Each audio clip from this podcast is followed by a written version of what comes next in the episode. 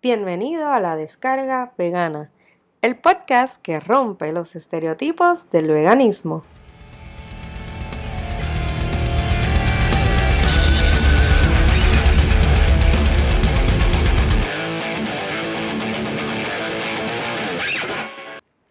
Hola, mi nombre es Cindy y esto es la descarga vegana, episodio número 9. En el episodio de hoy vamos a hablar sobre los niños veganos. Los niños veganos existen y han existido por un montón de años. Mi familia no es la única familia que se ha dedicado a criar niños veganos y dentro de todos estos posibles casos de familias que crían a sus hijos veganos, a, veces a la luz pública, salen los peores.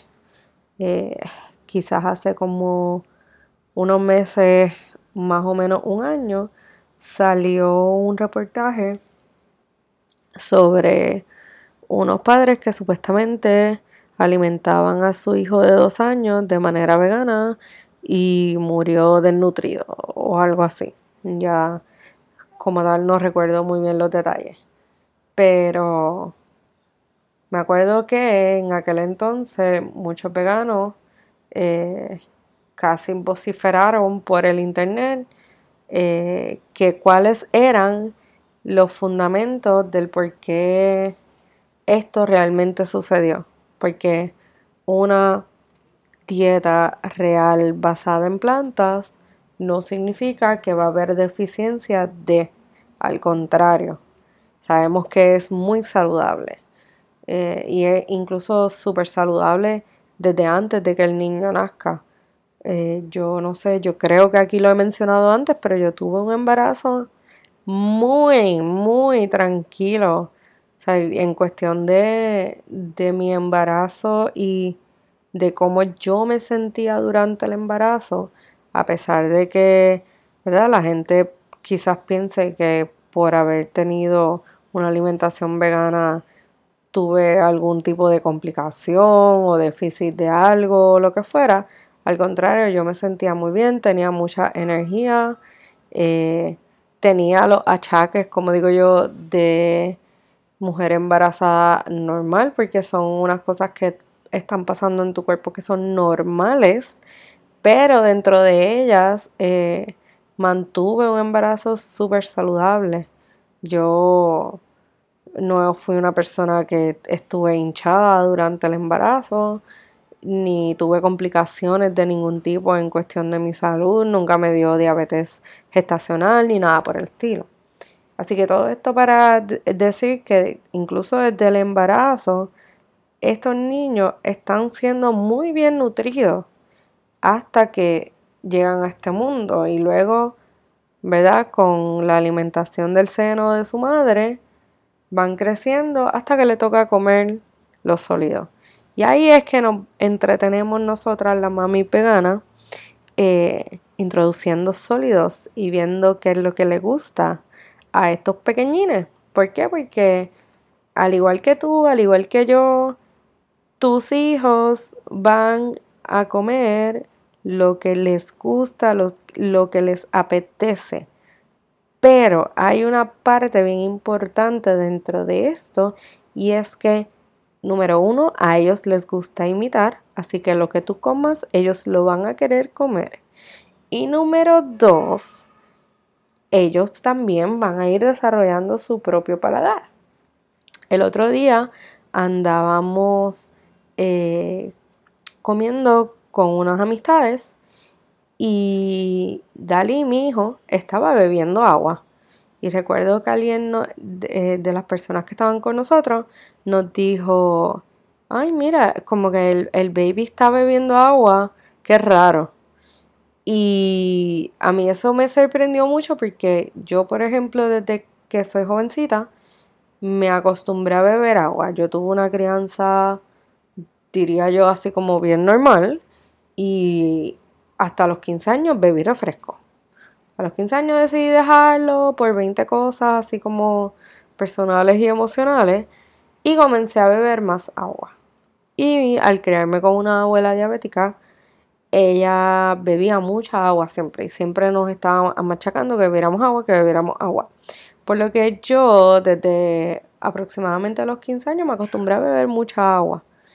Y una de las cosas que nosotros hemos hecho con Dalí es que le hemos enseñado a beber agua. Y Dalí no bebe hasta el sol de hoy jugos. Eh, y ustedes pensarán, pero ¿por qué no bebe jugo? En general, porque básicamente a mí personalmente no me gustan. Soy una persona que nunca ha sido de beber jugo, los encuentro muy dulces. Eh, incluso cuando era pequeñita no me gustaba. Me gustaba tomar quizá Welsh como mucho y es porque de por sí no es muy dulce. Así que yo nunca fui una bebedora de jugo ni siquiera cuando era niño. Eh, mi esposo tampoco es de muy beber jugo, a él lo que le encanta es el jugo fresco de China o naranja, por lo que no somos altos bebedores de jugo. Ahora yo sí de grande me he enamorado de los jugos verdes y me encantan. Yo prefiero un jugo verde de estos que casi no tienen ningún tipo de dulzor versus un jugo de, por ejemplo, manzana o naranja, que para mí son, el, sabor es bien diferente, no sé, mi paladar prefiere un jugo verde con los sabores así fuertes de la soja y del celery a estos jugos más dulces. Y entonces, como no somos bebedores de jugo, no es algo que le hemos inculcado a Dali, aparte de que pienso que todavía él está muy pequeñito, no ha cumplido ni los dos años, por lo que eso no, no lo hemos hecho. Él sí consume frutas, él sí consume puré de frutas que le hacemos aquí, pero como tal no bebe jugo. Sus bebidas, literal, ahora mismo son leche de soya, que es la leche que toma luego de que dejó la teta, y eh, agua. Él bebe mucha agua y nosotros siempre estamos pendientes de mantenerlo hidratado, así que para sorpresa de muchas personas, él es un niño que no tiene dos años y bebe mucha agua y pide agua. Realmente pide el agua. Así que siempre he dicho y siempre he pensado que a la hora de lo que es lo que los niños consumen, sobre todo a medida que van creciendo y van absorbiendo de los papás, eh, mucho tiene que ver lo que influye mamá y papá dentro de las decisiones del niño. Eh, aparte de esto, quería hacer este podcast también para quizás darle un alivio a estos papás que están frustrados o no saben qué hacer sobre sus hijos, ya sean pequeñitos o más grandes, que quieren ser vegetarianos, que por motivos de ética este, se han negado a seguir consumiendo carne u otros productos animales el mensaje que quiero decirle a estos padres es que apoyen a estos niños. Yo sé que al principio es difícil, yo sé que al principio a lo mejor por no saber mucho ustedes piensan que eh, van a gastar el doble o el triple de lo que gastan en la compra, que no es real. Eh, pero en lo que se acoplan, en lo que crecen, en lo que aprenden, a alimentar a este niño o a este joven que decidió dejar alimentos, dejar de consumir, de, dejar de consumir alimentos animales, en lo que todo esto pasa, pues que sepan que ellos van a estar súper bien en cuestión de salud, que es cuestión de que mantengan una alimentación completa. Yo siempre he pensado en cuestiones de, alimentación que la alimentación debe ser completa, así como se consumen frutas, vegetales, que puedan consumir cereales, que puedan consumir sus proteínas, que consuman de todo. No solamente se limiten a ciertas cosas. Eh, y sobre todo que consuman de todo para mantener, entre comillas, el estatuto social lo más normal posible. Es decir, que si ellos van a un lugar donde quizá hay un pizza party, pues que lleven su pizza vegana o pidan pizza vegana y sigan alimentándose entre comillas lo más social aceptable posible siempre y cuando sea vegano. Yo creo que el hecho de tener un niño vegano no significa que hay que enajenarlo de lo que son las prácticas sociales regulares.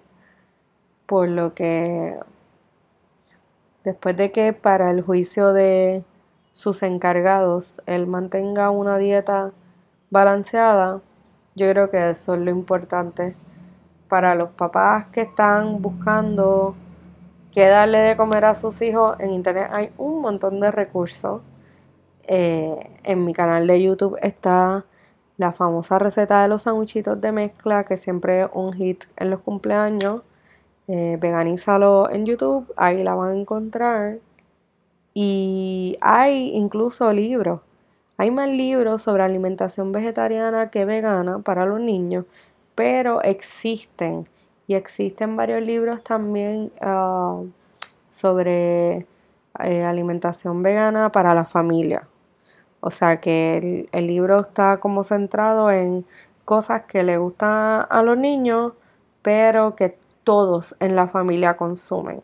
Así que esto es algo que se puede hacer en familia si el caso es al revés y la persona que me está escuchando es madre o padre vegano, pero sus niños no se han, digamos, unido a esto. Yo diría que aparte de educarlos, porque es para mí esa es la parte principal de todo, independientemente de un lado al otro, sea ya sea su hijo usted o usted a su hijo, la parte esencial siempre empieza por la educación. Y ya luego, si es cuestión de mamá vegana o papá vegano, eh, alimentándolo, pues que le den a probar 20.000 cosas. O sea, los niños, primero que un alimento lo deben probar mínimo tres veces, igual nosotros los adultos. Pero es probar y si no le gustó de esta manera, intentar que le guste de otra y si no de otra. Y si a la tercera todavía no fue la vencida, pues deje que pase un montón de tiempo y vuelve e inténtalo. Nuestros paladares van cambiando y nuestros gustos con el tiempo también cambian. Así que es cuestión de que vayamos probando y, mirando a ver qué es lo que nos gusta y qué es lo que nos llama. Eh, más allá de eso, voy a dejar este tema hasta aquí. Me encantaría expandir en este tema y darle otras ideas, pero me gustaría antes de expandirlo que ustedes me dejen saber qué les gustaría escuchar sobre este tema en particular, lo que son los niños veganos o el embarazo en el veganismo. Todo lo que tiene que ver con temas de familia y de niños a mí me encanta, es una de las cosas que, que me apasiona dentro de esta educación, así que déjame saber qué te gustaría para hacer un próximo capítulo de este tema. Y hasta aquí el episodio de hoy. Espero que te haya gustado el tema. Si te gustó, recuerda suscribirte a este podcast y dejarnos 5 super estrellas en los reviews. Me puedes conseguir en las redes bajo Veganízalo. Y será hasta el próximo episodio donde voy a estar hablando sobre el fat shaming dentro del veganismo. Así que si no te quieres perder ese episodio, suscríbete a este podcast. Chao.